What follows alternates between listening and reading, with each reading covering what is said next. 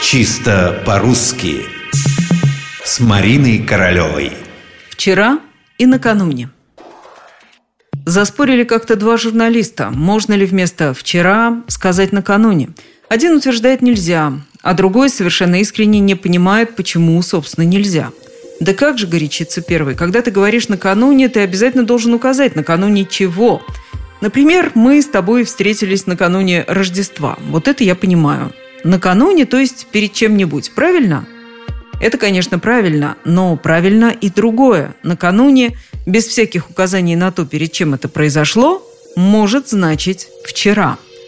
Вот давайте откроем толковый словарь Ожегова. Мне как-то неловко спрашивать, что означает «вчера», но придется. Итак, что такое «вчера»? Правильно, «вчера» – это в день перед сегодняшним. Теперь тот же самый словарь открываем на слове «накануне». А тут у нас что? Два значения. Если накануне это предлог перед существительным выразительном падеже, то он означает «перед чем-нибудь».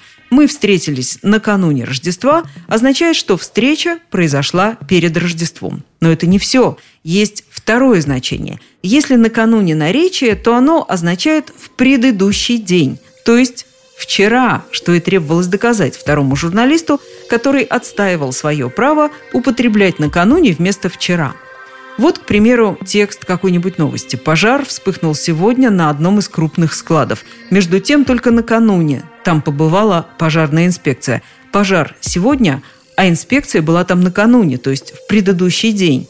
Иными словами, вчера. Таким образом, в этом значении «вчера» и «накануне» совпадают –